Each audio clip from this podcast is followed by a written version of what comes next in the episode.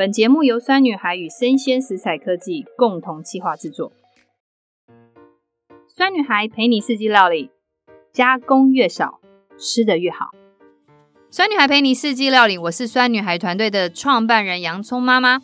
我们团队鼓励大家原型饮食，加工越少，吃得越好。今天呢，我们邀请到我们的特别来宾是厨艺科学家张志刚张老师。那张志刚老师在上一集有带着我们大家怎么样正确的、科学的冬天吃火锅。那等一下呢，他要跟大家讲几个重点。第一个重点就是，如果冬天的蔬菜啊，我们要选哪一个蔬菜可以做出一个很多的独特性？好，那因为冬天的蔬菜，我们就是一定要吃嘛，吃当季非常非常重要。再就是冬天常常大家都会炖煮，可是在炖煮上面是不是有什么样的技巧？当我们今天碰到锅具的大小，或者是在肉质的部分怎么样去掌控，或者说在爆香的部分怎么样掌控？所以我们等下都会跟大家分享。最重要就是我们要跟大家讲的，就是在炖煮上面说，如果你遇到了所谓温度上面的变化，怎么样掌控的时候，你怎么样让肉质保持最佳的状态？好，那我们欢迎我们的张志刚老师。谢谢洋葱妈妈。好，大家好。张志刚老师第二集出现呢，他就是会跟大家很认真的讲一下冬天到底要怎么料理的。好，我们等下会举例一个冬天大家都会吃的蔬菜。那老师每次出现都会先讲四大功法，那是因为他那是他做料理的一个科学方法，他希望大家都能够理解。所以我们每次邀请他来说，他会用四大功法举例不同的菜，对不对？对。好，那我们老师今天一样，就是四大功法有杀青、快速熟成、美纳反应跟焦糖化。那老师今天你的杀青要怎么解释？好，我先用牛肉来解释哈。嗯，我们牛肉吃火锅的时候，大概要涮一下，对不对？对，因为牛肉这样涮一下，就等于有点杀青了，让它消除失掉活性，变硬了一点。但是牛肉会变硬，所以我们有时候是会吃到有点半生不熟。但牛肉如果够干净，是可以接受的。但猪肉就不能这样做，虾子也不能这样做，对不对？好，那我们要讲一个虾子怎么来做杀青。哦，这个你看。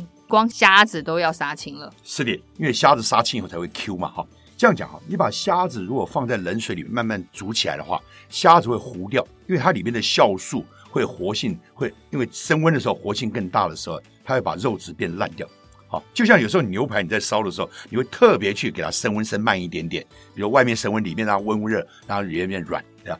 但虾子我们是要吃 Q 弹的，所以我们要杀青，就是瞬间要加热才行。嗯，所以水要够热喽。对对，水要够热，丢的虾子也不能太多，太多整个温度荡下来就不行了。嗯，尤其像如果是大明虾或者那种多的量，你一次丢一大堆下去，温度降下来再慢慢升温就毁掉了。嗯，那我再讲一个，就是说我曾经在新加坡就有一个故事哈。嗯，有一次我在新加坡晚上坐在外面餐厅。他们有一个叫醉虾，那个水呢就刚刚烧起来，然后就跟我讲说：“哎，你把这个虾子放到碗里面，那个酒来就跑摇一摇，虾子昏了，等水滚了就丢进去就好了。”嗯，所以呢，那我就摇一摇，虾子确实都睡着了。那我就把它丢到水里，水那时候还没有开，水才刚刚加热，就慢了一点，对吧？结果煮起来难吃死了，但是还好我没有全下去，就是下了几颗测试一下。然后后来等水滚了以后，我就加一个适量的虾子进去，确定水还在继续滚的时候，吃起来就非常好吃，软 Q 软 Q。因为虾子死之前没有挣扎，所以不会是硬 Q。后来呢，我吃完了发觉，哎，桌上还有几只虾子还在，还还有没掉进去，就已经泡了，已经睡着。那它醒了，醒了，这时候我没办法了，已经没有酒了，怎么办呢？我就把那个醒的活虾赖皮就丢到水里去了。还好那时候没人告我啊。嗯嗯。那丢进去了以后呢，那个虾子肉变得硬 Q。死 Q 怎么讲呢？它死以前是会撑到热水会撑住，肌肉会很绷得很紧。嗯，可是它因为瞬间高温，它的酵素失掉火，所以是 Q 的，但是肉是硬 Q。哦，所以其实就是虾子的状态很重要哈，很重要。对对对，哦，我们一般吃肉没有这个问题，肉都宰过了嘛，都杀过，都死掉的肉，就不会去想到这个问题。活虾跟死虾是有区别的。哦，所以其实建议大家，所以去注意，特别注意，就是所以如果在煮虾子的时候，一定水要够热。对，还有你买的虾子哈，不见得要买活虾啊。现在你可以买冷冻虾，但冷冻虾要注意一点，我们上期有提过，就是说，如果冷冻虾，如果你立刻就冷冻在负四十五度 C 左右的时候，问题不大，虾头不容易变黑。嗯、但是如果它只有负十八度 C 的设备的时候摆的时候，虾头容易变黑，它会放亚硫酸盐。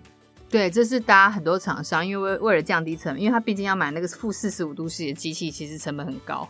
它比较麻烦，就储存的时候比较麻烦，对，比较麻烦，对，它比较麻烦。所以亚硫酸盐呢，其实就是我们常听，就很多人说，我朋友讲说，哎，为什么我去什么呃，我可能去吃那个活捞的什么生鲜现流的，对，现流的的海鲜，我就不会过敏。可是为什么我每次去卖场买那种冷冻的虾子回家吃，我就会过敏。那我就跟他讲说，其实你这个不是过敏，你是对，应该是对亚硫酸盐过敏，因为你就不是那个对虾子过敏。如果对虾子过敏，你应该是要怎么样？你吃什么活捞的部分，你都会 过敏。对，对，对，照理讲应该是这样。不过你刚才提到卖场很有意思哈，嗯、我去卖场看，现在已经有一种负四十五度 C 的冰箱了。嗯，为什么呢？我们的这个冷凝器产生的温度其实是很低温的。但它的量不够，所以放到一个大的这个冷冻箱里面去的时候，它就是变负十八度 C。所以他们现在有些冰箱在门上有一个像便当盒这样一个小盒子，先让进到那边那个地方就负四十五度 C，然后再在负十八度 C。所以你们以后如果换冰箱，可以考虑换这种冰箱哦。Oh, 所以你就是也可以用它那个，你的冰箱有负四十五度 C 这样的一个规格。对，就算你买了沙西米的这个呃鱼来，对不对？你要放负四十五度就放几个礼两个礼拜都还可以。不然你放负十八度 C 的话，两个礼拜以后肉就绵掉了。好，OK，所以我们刚刚已经讲完杀青用虾子的这个这个这个理论去讲，就是一定要热水，然后再来呢，老师讲快速熟成。好，冬天有很多白萝卜好吃，对吧？因为冬天有温差的关系，或者有高山萝卜温度特别好吃，甘甜。对。但是萝卜如果你不会烧的话，你可能会变硬或者不好吃。比如你把萝卜切块以后，嗯、你丢到滚水里杀青的话，它就容易比较变硬，嗯，就不好吃。那怎么办呢？切块以后，滚刀切切块以后呢？放在冷水里慢慢开温哦。萝卜这样就跟虾子不一样哦，萝卜你要冷水。对，你要做快速熟成就是要这样做，要用冷水，对，慢慢又快又好。对，好，再来就是美纳反应。哦，梅纳就是爆香嘛，要香喷喷的。嗯、你看我们去吃排骨酥，是不是蒸的排骨？它的排骨都要先炸过，对不对？对，炸过变香香的，再放到水的，放到一个碗里面，一个一个去蒸，一个瓮一个小瓮去蒸，对，排骨酥，对不对？香味。佛跳墙不是也是这样吗？所有的食材，像它鸟蛋，有时候也会炸一炸，对不对？还有它的排骨啊，它的肉都会炸过，炸过就有梅纳香味了，就是爆香味道，真好吃。嗯，好，那最后呢，就是焦糖化。哦，焦糖化，我举一个例子哈，我们现在在吃那个鳝鱼哈，常常吃到死甜的鳝鱼，常常有人讲说就是这个味道，我说不对啊，我以前吃的不是这个味道，回甘不死甜才对啊，现在为什么这么甜？嗯，你看你去吃剉冰的时候，它加糖水，糖加水这样的就是死甜嘛。对，现在的糖就没有去做。对，现在的冰糖糖都是死甜的。对，因为它没有去做焦糖反应。来，我来解释一下哈。鳝鱼要烧了好吃的话，以前的做法是用洋葱，用小火先慢慢脱水以后呢，然后再开温度高一点，慢慢的变成焦糖化。因为洋葱里面有糖啊，这种生长的时候它本来里面都有点糖，然后变焦糖，然后利用洋葱去炒这个所谓的鳗鱼就非常好吃。后来因为大家觉得太麻烦了。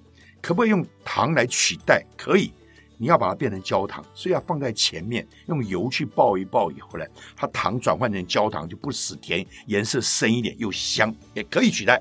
嗯，可是再后来呢，大家在传承的没有讲清楚的时候，有人就直接放砂糖放在最后，因为炒到后来不是水水的吗？嗯、放砂糖就只有一百度 C 了，没有办法像焦糖一百六十五度 C 才会转换的时候，它就死甜，就不好吃了。嗯所以其实就是老师用讲善于意面的这件事情，就很甜，就是因为大家最后都是直接加糖，而没有把糖跟油先，然后再经过一百六十五度 C 的高温，变成一个焦糖化那个古早味的那种所谓的甘甜啊。对，其实家里可以做焦糖，很简单。干锅的时候呢，嗯、就放点砂糖，二砂就进去了。嗯，开小火，有点融化以后，用铲子一直把它搅拌一下，不要底下有一边太太热，对不对？嗯、然后等它全部融化以后呢。拿烘焙纸的时候，你把这个刚才那个焦糖倒在上面，倒一滴一滴就可以了，它就分开了。或整片稻也可以，手一劈就开了。嗯、放在瓶子里，下次要烧的时候，最后就可以放一个焦糖片。对啊，就把它变成一个常备常备糖的概念，就简单的嘛。好，OK。所以我们刚刚介绍完就是老师最重要的四大功法。那我们要进入我们今天的主题喽。我们今天的主题就是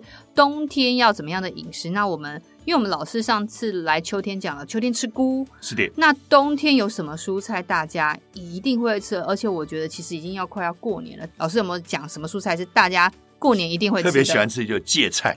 对，常年菜，对不对？对，很好吃芥菜。但是，一般人芥菜想到芥菜就想到酸菜，对，呃，梅干菜、福菜。哎，老师刚讲的这几个都是同一个蔬菜哦，都是芥菜。对，嗯，老师，你可不可以跟大家讲一下这个程度的差异在哪？嗯，芥菜如果说放在盐水里面，它会空气中里面有乳酸菌，那乳酸菌就变优势菌，因为其他细菌比较不耐盐巴，所以盐巴可以帮助你成功，你做出来就变成酸菜。隔个一两个礼拜就变酸菜，好看你要多酸啊。然后呢，如果说把这个酸菜呢晾干了以后呢，嗯、干燥的或者是放在瓮里面有点潮湿的，都可以时间再久一点就变成梅干菜。如果是把这个酸菜捞起来稍微干一点，就塞在瓶子里面呢，放六个月就变福菜，就很简单就做出来了。哇，就是老师认识很多客家人就是这样子哎。对啊，对啊，对啊，对啊。对啊，我觉得客家人其实非常非常聪明，他随着一个一个菜在不同的时间点，好不好？客家人很会用盐巴，真的他们用很多盐巴。稍微咸一点，可是呢，你烧的淡一点，烧的时候量控制就可以淡下来嘛。好，所以看到就是酸菜，那或者梅干菜，还有福菜，其他其实都是芥菜。可是老师今天要讲的并不是这几个菜，对，对，我要讲冲菜。老师，什么是冲菜？它是像什么的东西的味道？有点像雪里红，你知道吗？雪里红我知道，雪里红就有点煮面很好吃，对，有点像很轻微的瓦萨比的味道，嗯，对不对？那冲菜是瓦萨比非常浓厚的味道，所以你就是说它是。很冲的雪里红喽，可以这么讲，可以这么讲。OK，好，大家就可以直接联想，它是很像雪里红，可是它的冲味瓦萨比的味道比较重。可是它是怎么样会变成有瓦萨比的味道？我来解释一下，这个芥菜哈，它本身里面有一点叫做那个油哈，在里面有一点叫芥花油在里面。以前是把它提炼出来，让敌人受不了，就是放那个烟雾弹一样，让敌人受不了，这、嗯、叫芥花油嘛哈。嗯，所以这个植物是靠芥花油来保护自己。那小芥菜就是比较嫩一点的小芥菜呢。嗯、你如果把它拿过来用盐巴腌一腌，好，大概腌个六天左右，它就变成在空气中它的芥花油有时候会跑掉了一些油，它就有点不太冲，就变成雪菜。嗯，好，这是雪菜。哦，那如果是芥菜用大的芥菜来做的话，我们做冲菜怎么做呢？就是说，你可以靠加温的方法刺激它，不要把它一次弄熟了，熟了它就没办法慢慢放出来这个芥花油了。把它刺激一下，让它这个有点生命力，它生气了，把芥花油放出来，那个味道就是虫菜的味道。嗯，那有很多种方法，坊间大部分都是把芥菜稍微洗一洗啊，或者没洗过，反正洗过就要晾干一点哈，比较好，因为我要炒到表面要炒一点温度上来，哦，干锅热的干锅稍微炒一下，炒到表面有点烫烫的，里面呢大概就五六十度 C。然后他生气了，他就慢慢的放出芥花油出来，那让我们不舒服，就是这样。那我们刚好把锅盖盖起来，或放到瓶子里，就四个小时以后就变成芥那个葱菜。哇，哎，其实好简单哦，没有想象中难哎。炒完之后再，就是不能炒熟，不能炒熟，对，不能炒熟，干锅炒就好了，也不用加油。盖上盖子，然后再装进瓶子，也可以先装入瓶子，在里面保温，也可以，都可以，也可以。那老师有没有除了炒之外的做法？哦，你也可以把它直接。切碎后放在瓶子里面以后呢，放在这个保温的水里面，比如六十度的水保温，里面是不是就五六十度了？对，这样放个四个钟头也可以。哇，那老师冲菜啊，你会建议他怎么去变化量？不可能就蛋直接吃大会，你会都觉得哇好开心哦，有一个瓦萨比，我很喜欢刺激。我再把另外一个更简单方法做讲完再讲这个哈用途。那冲菜可以用微波炉来做哦，微波炉蛮酷的。对，就是你把冲菜哈切断了以后，对不对？塞在一个瓶子里面。塞在瓶子里面以后呢，你放在微波炉里面，不要盖盖子哈。嗯。然后你去打个十五秒左右，加热，强波打十五秒左右。嗯。十五秒，你用手指去摸中间，大概有点微温，一点点微温，那代表温度还不够。再换一个位置以后，因为微波炉有助坡，我不要定点过热，对不对？然后呢，再去加热十秒钟，然后再手摸一下，还是有点热，但是热度还不够的话，再打个五秒。如果你发觉你这个有点温度太低的话，不行，你就把秒数再提高一点点。好，或者再加个十秒钟都可以。然后呢，感觉热了，手有点烫了，对不对？但不是很烫。然后再把拿出来，用盖子盖起来，放在保温的地方，大概三四个小时以后，就会非常非常重的重菜。哇，其实老刚刚其实讲了一个用炒的方式，然后还有再放在温水，温水里面也可以。然后第三个是微波的方法，都是见都是加热，可是不能热透，嗯、就是就是热到差不多中间五六，跟做牛排很像。嗯。哇，所以那老师这个冲菜，如果这样我们做完之后，你有没有什么料理方法让它变化比较特别？你可以做凉拌来吃也可以。哇，OK。好，那你也可以说去炒肉丝也可以。哦，你也可以去炖炖鸡汤也可以。哦，几乎所有菜，所有的食品都可以加进去，那那个味道很好吃。好特别哦！我们既然找出那个芥菜，它本身是一个那个香气，那个芥花油的香气，对不对？呃，你说是香气也可以。我们如果人类吃了就喜欢，太浓的话你受不了。你不相信你试试看，到时候那四个小时打开的时候，你最好小心一点，哦、很冲的。真的是叫做冲菜。好，那如果真的不喜欢冲菜没关系，大家可以做雪里红，用小芥菜去做雪里红嘛，或者少放点冲菜也可以，啊、不要放那么多就可以了嘛。哦、对，你的分量不要加那么多，嗯，啊、还蛮聪明的。好，OK，就我们老师借由一个大家都讲芥菜，哦，芥菜的变化大部分就可能就是酸菜啊。梅干菜啊、福菜，可是老师刚刚讲用芥菜做葱葱菜，还有雪里红都可以。对，雪里红这个是比较不一样哦。好，在接下来呢，我们第三个部分，我们讲，因为我们冬天都会炖煮，老师其实我们觉得炖煮有没有什么特别的方法是可以让这个炖煮在料理上面其实更有特色？另外一个成功率比较高啦，有没有什么几个小技巧？好的，我来讲一下哈。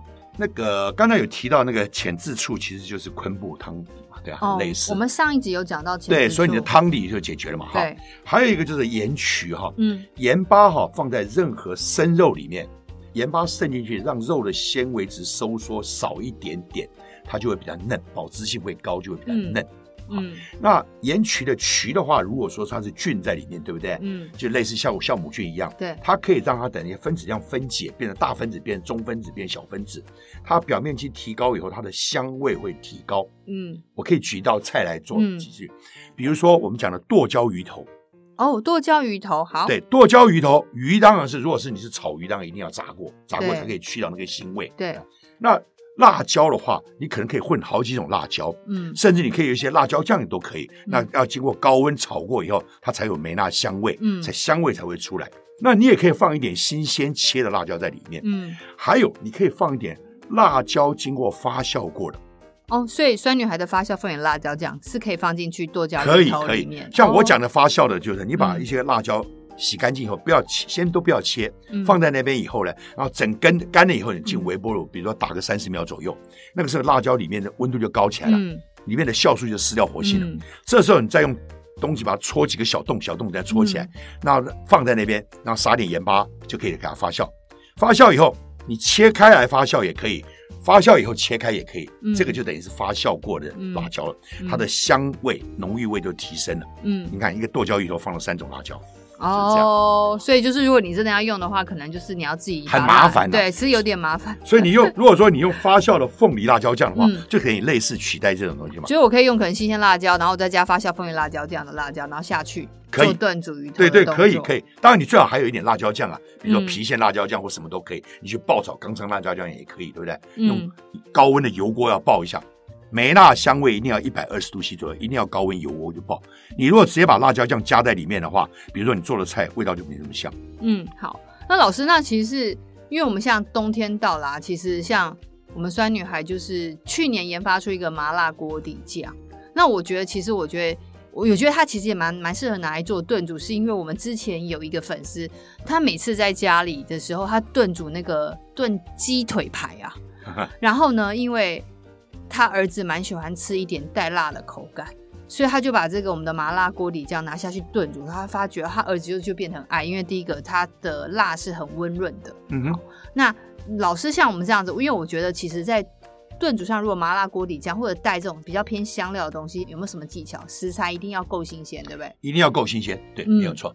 嗯那你给它发酵过以后，它那个味道就浓郁就出来了哦，这是是非常好的。OK，那因为我们可以跟大家分享一下我们的那麻辣锅底酱当初的做法，是因为我们发觉市售的麻辣锅底酱它是加水的，在加水的状况之下呢，它经过高温杀菌作业的时候，它就只有加入合成添加物、甜味剂、鲜味剂这种化学添加物才能够稳定它。所以意思就是说，如果你在市售买那种麻辣锅的汤底的常温那种一包的汤底的话，就尽量不要买，是因为它的添加物会非常多。因为它唯有加入添加物，在高温杀菌之后，这些的甜味跟鲜味不会改变。所以那时候我们麻辣锅里这样比较特别的做法，就是我们怎么样取它的香度呢？所以我们就是用十二种的中药材，再加上我们的芥花油下去炒，炒完之后呢，我们是完全不加一滴水。也不加盐，我们是用古法的豆瓣酱下去炒，炒完之后再用油封的方法。那所以其实这个麻辣锅底酱，就某部分来讲，它是非常新鲜的中药材下去煮的，所以它就是这样在炖煮上面是不是就就是它是食材是新鲜，非常棒，这个就是很棒。其实我可以再补充一下，你这样讲麻辣哈。